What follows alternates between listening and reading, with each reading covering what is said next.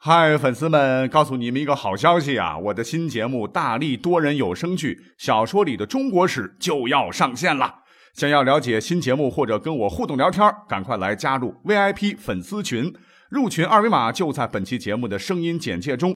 你也可以添加我的小号，拼音大历史加幺零幺 D A L I S H I 幺零幺，然后拉您入群，我在那儿等你。管他正史野史。这里只有大历史，大力讲的历史正在播出。欢迎收听本期节目。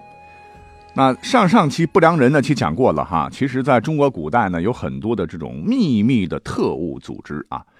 那唐代不良人呢，其实算是当时的公安机关啊，它不算秘密组织。可是下面这些，比如说汉武帝时期的绣衣直指，唐代的丽镜门。宋朝的皇城司、明朝的锦衣卫东厂西厂等等啊，这些可算啊。那除了明朝的，各位可能听得多了，所以今天呢，我们就来重点说说其他朝代，哎，这些个秘密特务机构的故事。头一个要说的哈，就是绣衣直指，又叫直指使者，或者叫做绣衣使者，刺绣的绣啊，衣服的衣，直指呢就是指示而行，无阿斯也。这个名字呢是汉武帝亲自给起的，那为啥对这个组织这么重视呢？原因就是汉武帝啊，他一手组建了绣衣指使，这也是一支完完全全听命于他，用来清除异己、剿灭叛贼、行使特权监察权的一支秘密警察。那这些人呢，身穿绣衣啊，手持结杖和虎符，神出鬼没，四处巡视督察，发现所谓的不法问题，可。代天子行生杀大权，甚至还给调动军队啊！当时的王公贵族、各地官员，要是碰到他们呐，统统都得猫腰闪一边，是怕极了。那到了后来，我们都知道汉武帝啊，连续对匈奴用兵啊，文景之治积累的钱全被他整光了啊！怎么办呢？加紧盘剥人民呐！所以当时很多老百姓啊，日子活不下去了，是盗贼横行，义军遍布各地，天下骚动。所以，秀衣使者啊，这后来还干起了缉拿盗贼、镇压各地起义军的事儿。所谓是秦皇汉武啊，功大于过。那汉武帝晚年堪称残暴啊，面对各地风起云涌的农民起义军，这帮为虎作伥的秀衣指使是非常的凶残。一方面到地方啊，管你官职大小啊，如果对起义镇压不利，一律就地处决。而且对于起义军也很残酷啊，有的地方只有几千人造反啊，他们就得杀个上万，宁可错杀一人，不可放过一个啊，简直就是法西斯白色恐怖。不过有句话叫恶有恶报啊，我们都知道西汉著名的冤狱巫蛊之祸啊，可是让汉武帝醒悟过来之后，是疼得满地打滚。当时呢，有个奸佞小人，唤作江充啊，特别喜欢向汉武帝告发别人什么僭越呀。有谋反之心呐，对陛下不忠啊，贪赃枉法呀，大部分都是没影的。可是得了疑心病的汉武帝就偏偏信了啊，很是赏识他。这一下养虎为患呢。有一次汉武帝白天小睡啊，忽然梦见有好几千个木头人手持棍棒想要袭击他，是豁然惊醒啊，从此感到身体不舒服，精神恍惚，记忆力衰退。他觉得啊，可能被人下蛊惑诅咒了。就命令江充以绣衣直指的名义彻查此事。可是这个江充是个小人，跟太子有矛盾呢，哈，管你是不是皇帝的亲儿子啊？你当政了还有我好吗？就照样要搞死你。就诬陷太子说，真相大白了啊，原来是太子利用巫术，天天扎写着汉武帝名字的小木人，诅咒汉武帝早死。这太子一听很恐惧呀，因为他爹的脾气他知道。杀起人来根本不管谁是谁，杀多少人，一句话那就得人头落地啊！一时间是起兵诛杀了江充。这一下武帝震怒啊，也不问青红皂白，出兵镇压。太子兵败，哎，带着两个儿子跑了。他妈魏皇后在宫中自尽。要说汉武帝啊，能当千古一帝，够狠呐！一直命令是追捕太子，无论死活，捕获者封侯。最后逼着太子后来自杀。啊，亲儿子死了，汉武帝依然不解恨呐，对太子的亲属和同党进行血腥屠杀。这个案件持续数年，长安城里是血流成河，被牵扯到的人有四十万之众，直接导致西汉是国本动摇，人人自危。还有学者也认为，巫蛊之祸是为西汉由盛转衰的转折点。好，拿出了绣衣之纸啊，我们再来讲讲唐代的丽镜门。历史上呢，也有他们的光荣业绩啊，这光荣打引号。丽镜门，美丽的丽，竞争的竞。啊，根据网上找的资料啊，说丽镜门是唐朝著名的特务机构，为李世民所创，直接接受皇帝指令啊，不受其他机关的干扰，而且丽镜门无条件效忠于皇上。如果有哪位朝廷大员不小心得罪了皇帝啊，明面上不好除去他，丽镜门就成了最好的选择。说到这儿哈，这网上的资料啊，听起来还像那么回事儿，可是后面的哈，您听。立境门的人大多是孤儿啊，从各大军区的佼佼者中挑选出来，再进行严密培训，个个都是绝对的杀手精英啊！尤其是善使暗器呀，杀人于无形之中。所以丽镜门的标志是一朵血红的彼岸花，通常绣在丽镜门成员的左肩上，终身保留等等。啊，说实话，我不知道这样的描述各位听得信不信啊？反正我是不信。特务机构是没错啊，干的那点脏事儿。和其他朝代的秘密特务机构差不多，主要是个描述啊，怎么听都是感觉是小说里挖出来的啊。那实际上哈，丽镜门这个“镜”字啊，跟史料一对比就不对啊，应该是丽景门，风景的景。而且这个组织啊，也不是李世民创立的，历史上是武则天当了皇帝以后呢，为了巩固统治啊，重用酷吏来俊臣，才有了这个称谓。那来俊臣历史上。那是个败类啊，跟江充一样，因为告密获得了武则天的信任，有权了哈，就组织数百名诬赖啊，专职告密，又设推事院，大兴刑狱。他还和党羽啊，叫朱南山等撰写了《罗织经》，罗织罪名的教科书，又是制造各种残酷的刑具啊，采取逼供等手段，任意捏造罪状，置人于死地。大臣宗日啊，被其汪杀灭族者达数千家。所以这哥们儿完全是个活阎王。你别看啊，《罗织经》字数不多啊，分为十几卷，每一卷专讲一个问题，比如说治敌卷、问罪卷等。可是啊，字字歹毒啊！这落在来俊臣手里的人哈，要是照着这个经走一回，你得扒几层皮啊，骨头架子都被折磨散架，是招也得招，不招也得招。这堪称是人类有史以来啊第一部制造冤狱的经典啊！据说。丞相狄仁杰看过以后都是浑身冒冷汗。那我们再说到丽景门，风景的景，史书载东都皇城西面有两门，南曰丽景门，北曰宣徽门。当时酷吏来俊臣呢，那指使爪牙们啊，就是在洛阳城的丽景门这个地方刑讯逼供、大搞冤狱啊，才有了丽景门这个称谓的由来。在这里注意啊，它只是一个范称。好，说到这儿啊，有人会说，武则天好像还私设了一个特务机构——梅花内卫啊，你怎么不讲呢？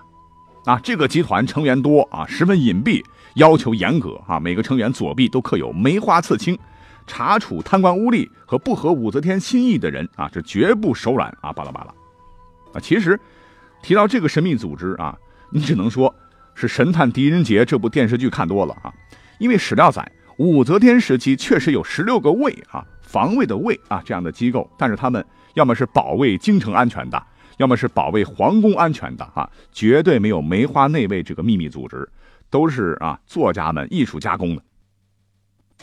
不过时间到了宋代，确实有一个类似性质于明代锦衣卫的部门，那就是皇城司。皇城司是宋代禁军的官司名，原来叫做武德司，是史书上明明确确讲到的宋代的特务机构。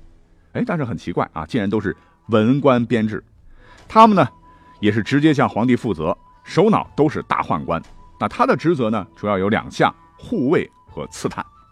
那说到护卫啊，跟在大宋皇帝身边，最靠近皇帝老儿，直接处于安保工作核心区的，就是皇城司精挑细选出来的骁勇军士啊。那个时候叫做亲从官。根据《宋史兵志》记载啊，亲从官的标准身高为。宋尺五尺九寸一分六厘啊，约合今天的一米八五到一米九零啊，都是大高个啊。到现在可以当国旗护卫队。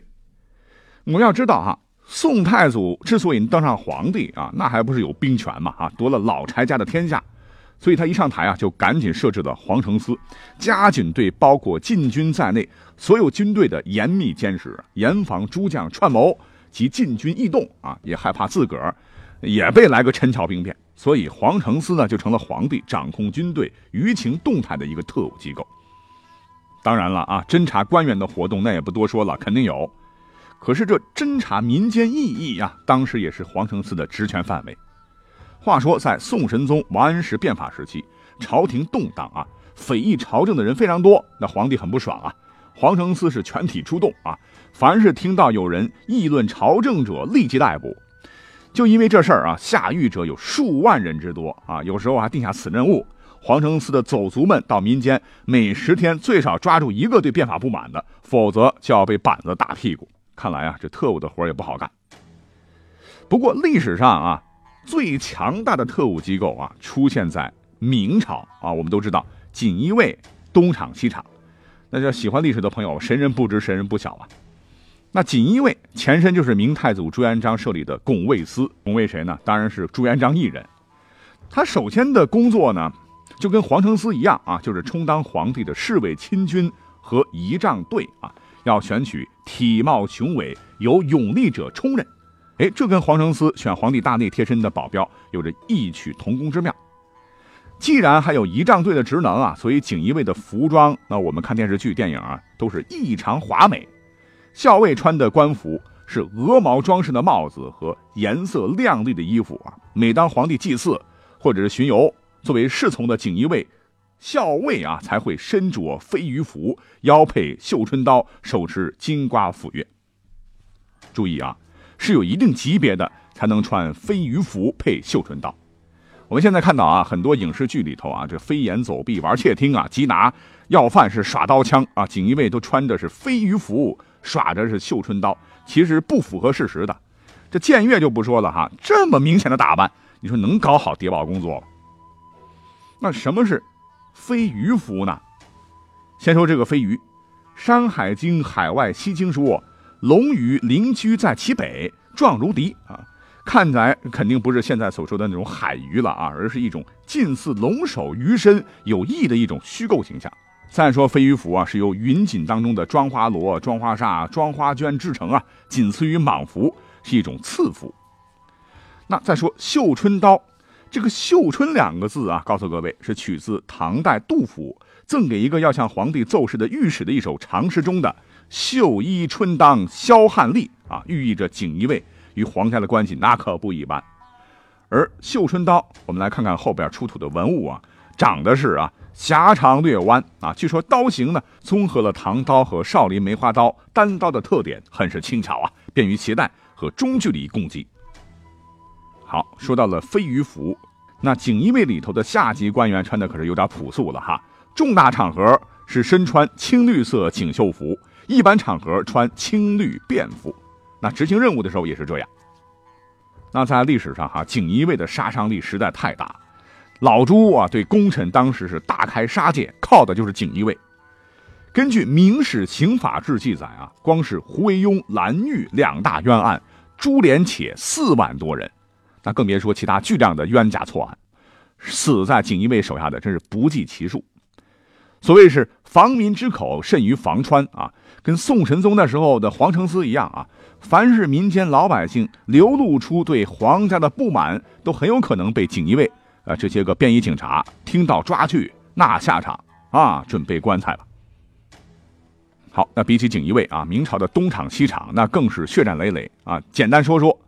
当年燕王朱棣把侄子打跑，皇位来路不正啊，心虚啊，害怕朱允文突然冒出来威胁自个儿的皇权，大臣们对自个儿的新政权会指指点点，民间老百姓对他朱棣篡权篡位啊是窃窃私语啊，这才设置了东极市场，也就是东厂。那关于他的故事呢，很多了啊，不再赘述。最后我们重点说说西厂啊，它的全称是西极市场。话说在宪宗成化十三年。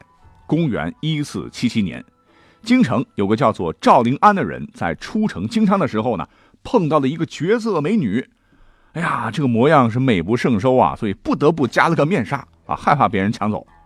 可是呢，这个女人被赵灵安带进府以后啊，第二天宅子里的人全部死了个精光啊，连府里头的狗鱼都没有一条活着，而且所有死去的人和动物啊都没有伤痕，而那个美女却没了踪影。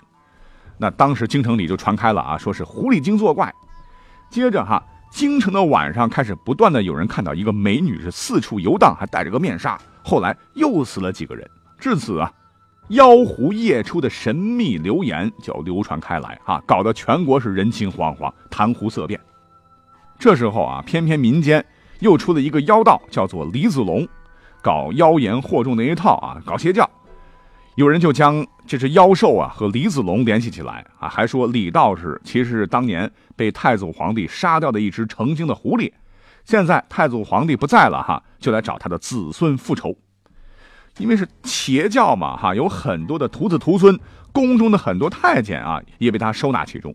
这哥们儿真是神通广大哈！有一次，竟然跑到了内宫，登上了皇帝常去的万寿山，据说是为了弑君篡权做准备。幸亏被锦衣卫举报。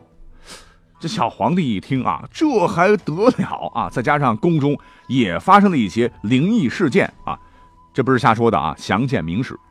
被吓破胆的小皇帝赶紧命小太监汪直彻查，把妖道和其党羽是一网打尽。这个事后呢，小皇帝觉得哈，看来东厂锦衣卫还是不够啊，这实力是另起炉灶建立的西厂，凌驾于锦衣卫和东厂之上啊。但是后来因为脏事做的太多，天怒人怨，被撤销了。那这么看来啊，西厂的建立。竟然跟当时震惊全国的一起灵异事件有关，竟然是被正史所记载啊！真的是感觉很荒唐啊！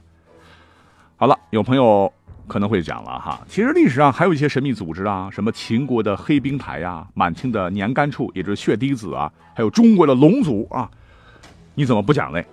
其实啊，告诉各位，跟梅花那位一样啊，这些呢都是民间故事、小说、影视剧杜撰的哈，所以不提也罢。好，感谢收听本期节目，我们下期再会喽。